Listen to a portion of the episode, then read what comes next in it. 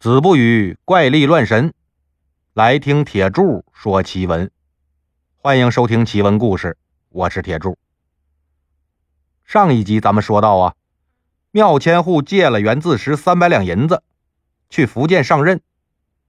袁自石呢，念在两个人从小玩到大的感情，二话不说就把钱借了，他也没开借条。后来呢？袁自石家里边遭了变故，就想着去福建投奔这个庙前户，顺便把银子要回来，好重振家业。但庙前户呢，这时候却跟他要借条。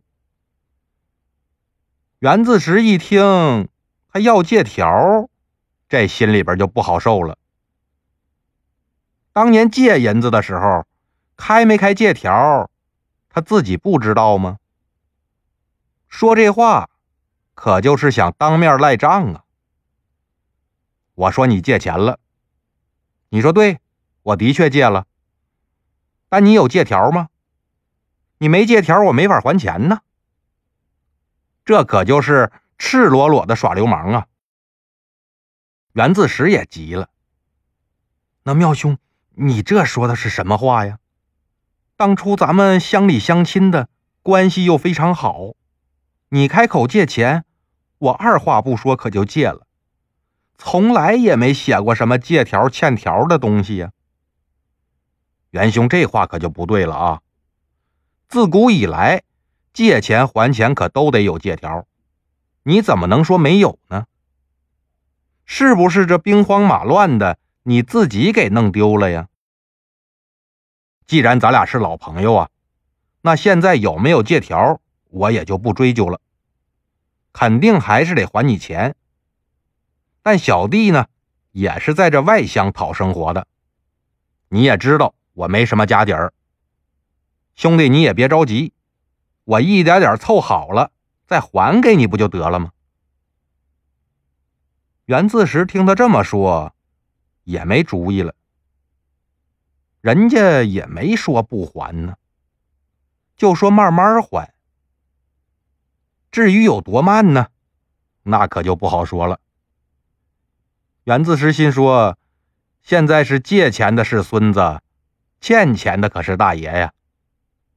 我手里没借条，真要是把他逼急喽，他一推六二五不认账了，我也没办法。那就再等等吧，过几天呢，我再来求他。”等回了家，跟老婆把这事儿一说，老婆也没法埋怨他。俩人就都后悔啊，当时实在是太仗义了，也没留个欠条，又遇上这么个人，实在是自作自受啊。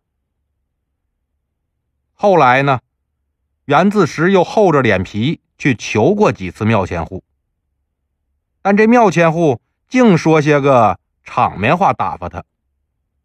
反正是欠钱我认，哎，一千年我也不赖账，但一万年呢，我也不还。哎，你能拿我怎么着？这袁自石拿不着钱，日子还得过呀。没办法了，就出去打点零工，老婆呢就做点针头线脑的活勉强糊口过日子呗。一晃可就又过去大半年了，眼看着春节就到了，袁自石家别说是买年货了，饭都要断顿了。那就再跑一趟庙去吧。等见了庙千户呢，袁自石咕咚一声就跪地上了，一把鼻涕一把泪的说：“庙兄救命啊！家里边实在是揭不开锅了。”马上这就过节了，我家里面一粒米都没有了。以前借给你那些钱呢，我不求你全还给我，哪怕是你随便还点儿，让我们把这春节过去也行啊。庙千户一看，这袁自石哭的是撕心裂肺呀，让自己家里边这些仆人看见也实在是不好看。掰着手指头就算了一下，说还有十天除夕呢，到时候衙门会分给小弟一些俸禄和米面。那兄弟，你除夕那天就在家等着，到时候呢，我分点米面给你，也算是帮你过个年。咱就说这庙前户是不是够恶心？哦，欠人家三百两银子，马上过年了，你还个三两二两的也行啊，你又不是没有。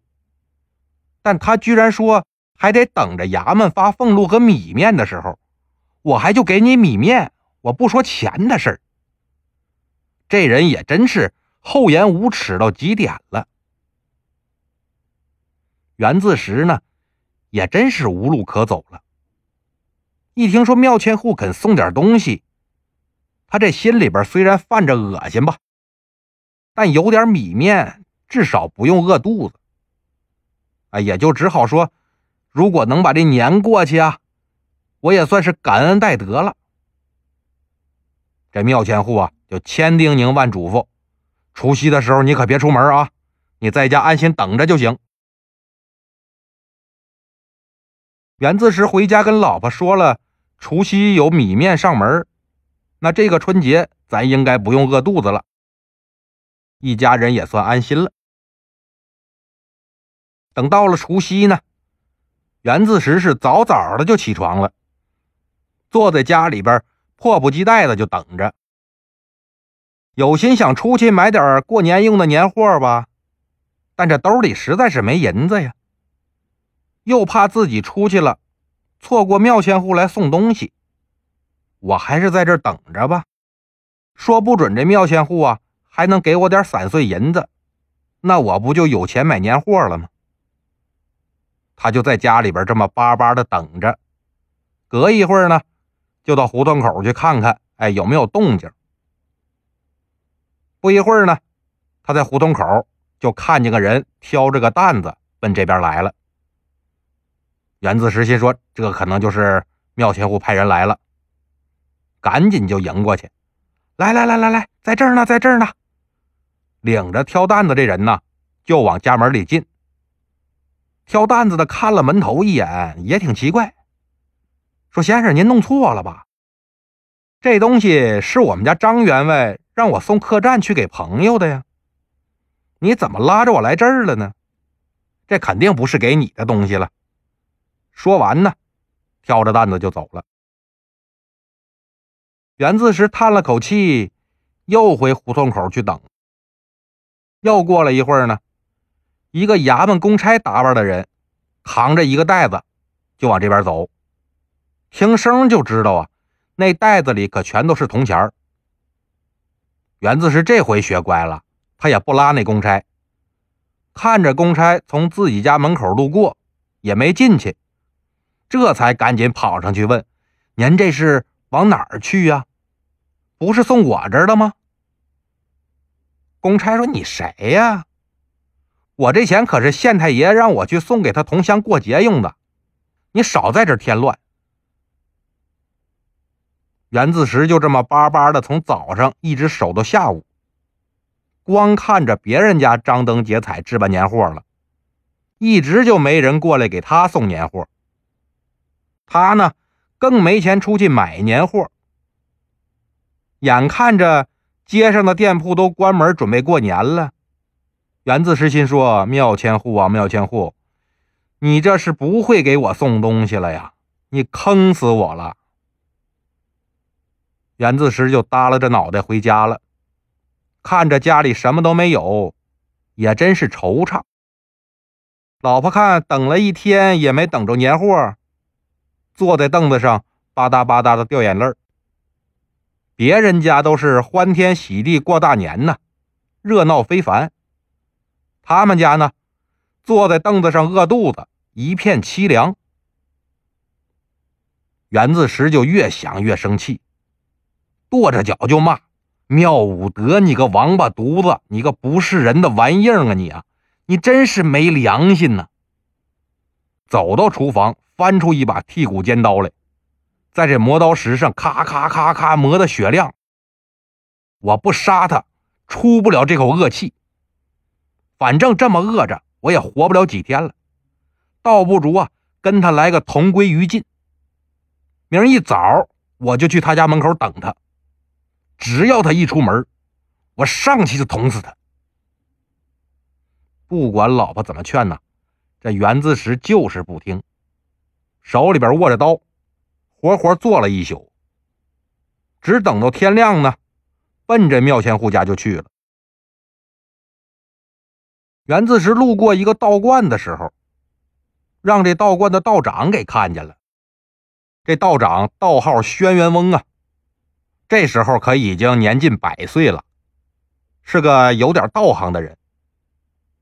平时袁自石路过这道观呢，都会进来跟这个轩辕翁聊聊天，打个招呼，所以俩人关系不错。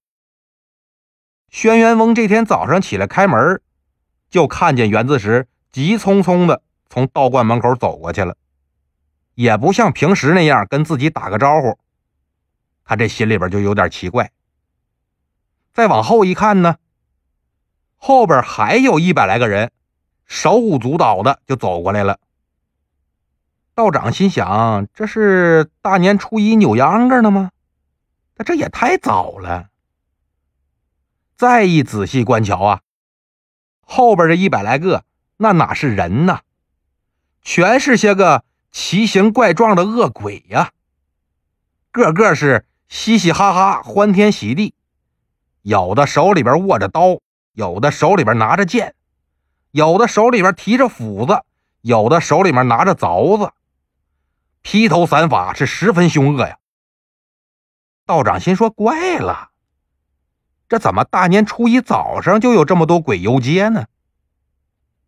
他也没当回事接着就开门扫地。等刚把这门口扫完呢，就看见袁自石又回来了，但这次可不是急匆匆的走了。他是耷拉个脑袋，看着非常失落，慢慢的往回走。道长就又往后边一看，袁自石这后边啊，还跟着一百来个人，但这回可不是恶鬼了，都是那些个穿着华丽的衣服的人，有的打着旌旗，有的举着万民伞，还有那扛着经幡的，个个是和颜悦色，哎，特别喜庆。看到这一来一去的场面，轩辕翁可就吃了一惊啊！一拍脑袋，完了，袁自石啊，死了。好了，今天的故事呢，就到这里了，咱们下期接着说。